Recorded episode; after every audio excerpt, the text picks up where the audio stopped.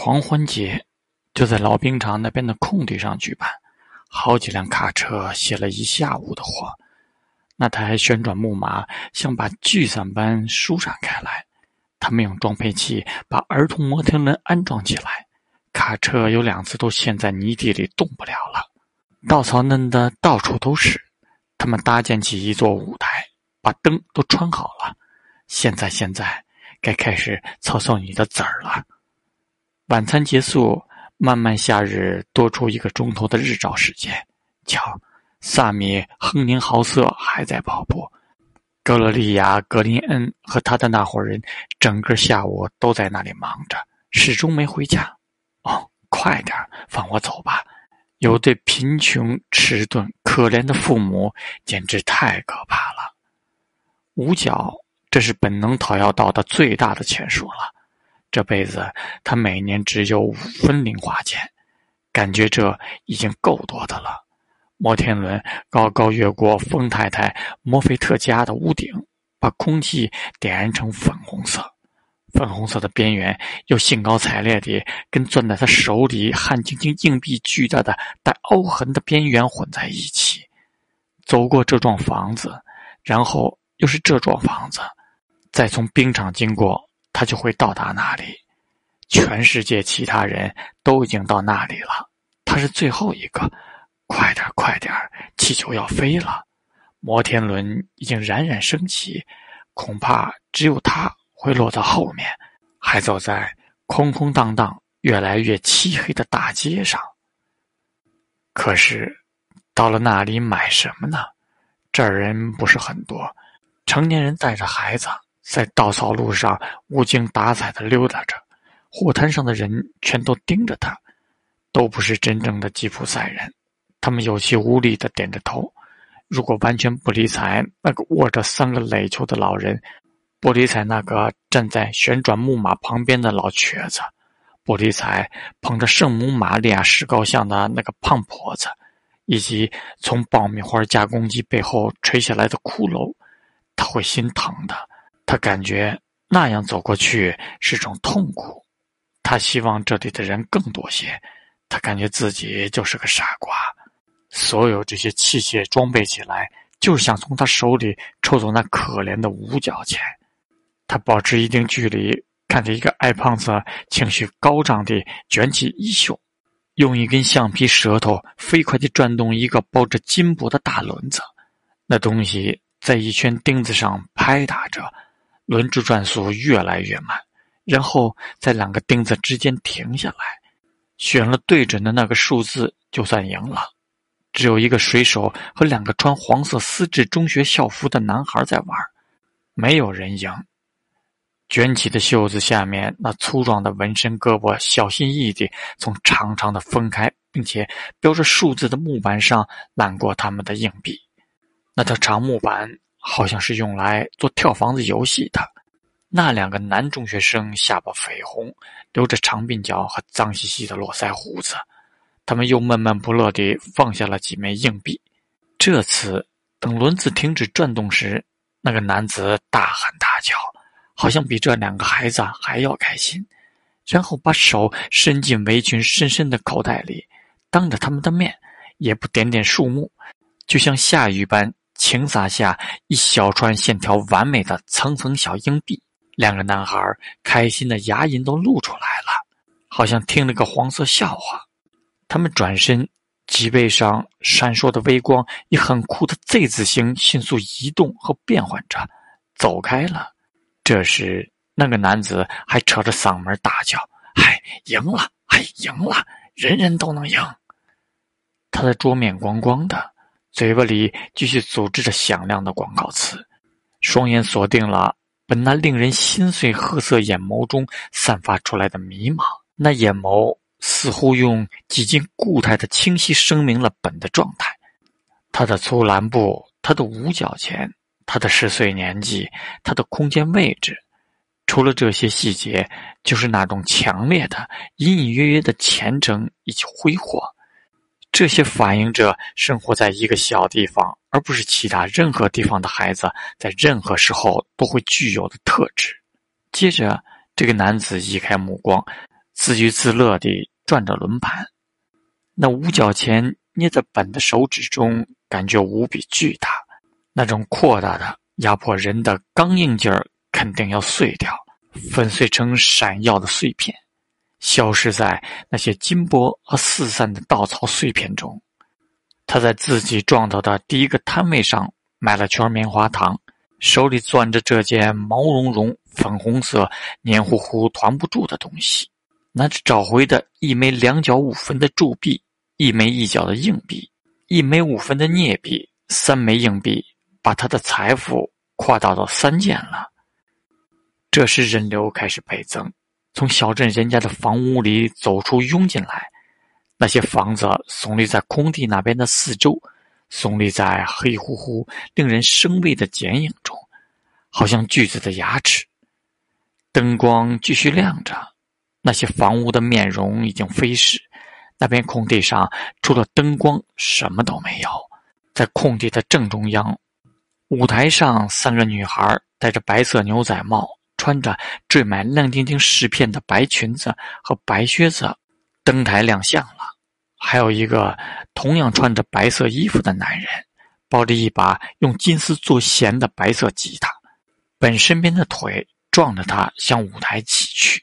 泥土的气息和明亮的现场景色交织在一起，其中一个女孩对着话筒咳嗽了几声，然后又扭了把话筒的脖子，于是，一声尖利的嚎叫从话筒里扎出来，穿过人群，画了个巨大的半圆形，接着如同收获般留下长久的寂静。三个女孩踩着脚尖，火辣辣地唱起来：“明天晚上，亲爱的。”当我躺下进入梦乡的时候，我会梦见我紧紧的搂着你。飒飒的裙子上，亮晶晶的饰片散射着条条金条，就像本眼中的泪水。三个女孩的声音时而哽咽，时而沙哑，时而发出鼻音。当如泣如诉到了最高音时，在他心中像根皮筋般膨胀开来。我错了，低头丧气，我哭泣喊叫。接着，那无法忍受的合唱中逐渐升起的甜音，震得他头皮发麻。他都害怕自己的脑袋会因为如此饱和的甜蜜而爆裂。三个女孩又开始唱起别的歌来，稍微逊色些。接着就让位给了一个上了年纪的瘦削男子。他穿着肥大的吊带裤，一个劲儿地打着响指，望着台下，冲着观众大喊大叫。他讲了好几个吓人的笑话，都是那些站在本附近的和气的胖太太，那些和和气气、肥肥胖胖的工厂女工和清洁工。这些女人给本一种受保护的感觉，笑得摇摇晃晃。本很怕他们地震般的摇摇晃晃，感觉遭到了来自地下的威胁，仿佛泥地和稻草里面有一片凶险莫测的岩层。他漫步走开，任由那首《你是我的阳光》在头脑里盘旋。请不要拿走我的阳光，只有口袋里的那几枚钱压着身子，摆脱这笔钱，然后跳向一颗蒲公英的种子般飘荡而去。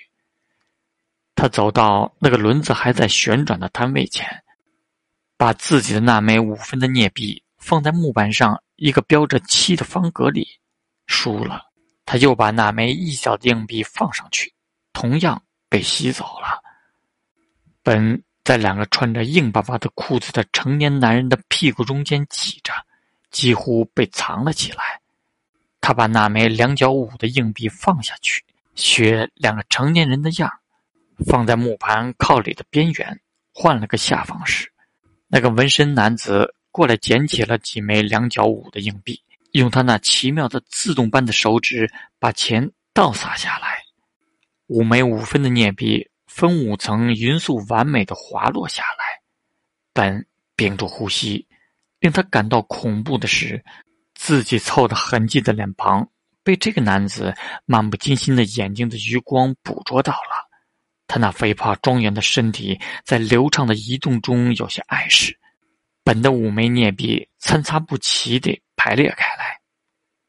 第二和第三枚之间有了空隙，本的脸颊上映出了红晕，关节发黑的手指伸出放镍币的时候，颤抖地交叉着插开来。可是那个男子回去了，转动轮盘，本逐一输掉了那三枚镍币，旋转的轮盘就像一个长着月亮般脸蛋的神灵。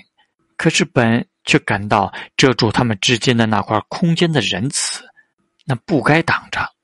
当那条有纹身的胳膊、一条蓝色的鱼、一块咸铁，还有个古怪的单词“平静”，伸过来拦走他的几枚镍币，他感觉那点描过的皮肤好像在呼吸着思想，然后低下头，抵抗着预料中劈头盖脸落下的责备。那人什么都没说，继续走过去，回到轮盘前。可是本感觉。恼人的压力不断从自己的身上散发出来，而且感觉一个穿粉底条纹套装的男人突出的眼睛插进不断扩大的圈子。这个人过来，站在摊位遥远的边上，而本又匆匆忙忙顺着一个狭小的缝隙把自己的钱倒下去，把自己最后两枚镍币放下来，仍然放在漆上。那条橡皮舌头跳起来，开始拍打。等轮盘转动时，纹身男子朝后靠过去，听着那个穿粉底条纹衣服的人在说什么。他的舌头静静地拍着，但是那只擦得光溜溜的手，几乎以斜刺里看过来的眼睛，同时以极其细微的动作向本靠过来。橡皮舌头逐渐慢下来，接着砰然一声。停在七，不，停在八上。他输了，可以离开了。他的肚皮奇怪的竖起来。嘿，小子，那个手臂上刻着图案的人走过来。本感觉自己无论如何狂奔，那两条胳膊都会伸出来把自己抓捕到。嗯，你多大了，孩子？十岁。你是怎么回事？你爸爸很有钱吗？一阵痴痴的窃笑声，僵硬地穿过四周浩瀚的成年人的脑袋。本明白这个熟悉的角色，充当一个滑稽的道具。他在老师以及更大的男孩子们那里经历过上百次。他什么都明白，想解释说他知道。他的眼睛湿漉漉的，他的脸颊变得绯红。不过那是因为开心、自由，不是因为输了。不过。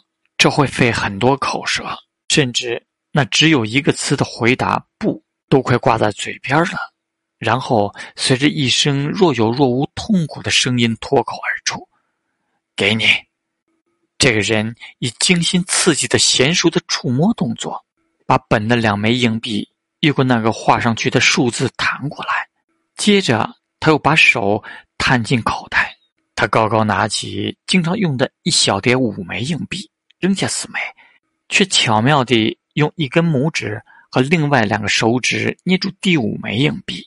犹豫了片刻，这正好让本再次看到他手腕上部用蓝颜色刺的平静，然后把这枚硬币高高地抛进他的掌心，就这样向下一栽，落进脏兮兮、垂扁的围裙小袋里。好了，可以离开木盘了，小孩子，快走吧。别再来了。本胡乱摸索着，把那几枚硬币放在手里，然后挤了出去。他眯起眼睛，看着涂过颜色的木头锋利的边缘，借助双肩，盲目地穿过那些大腿，往后退去。然后自始至终，在热气的薄雾和全身到处往外涌着、直往上冒的汗水中，他还琢磨着，算计到自己被欺骗了。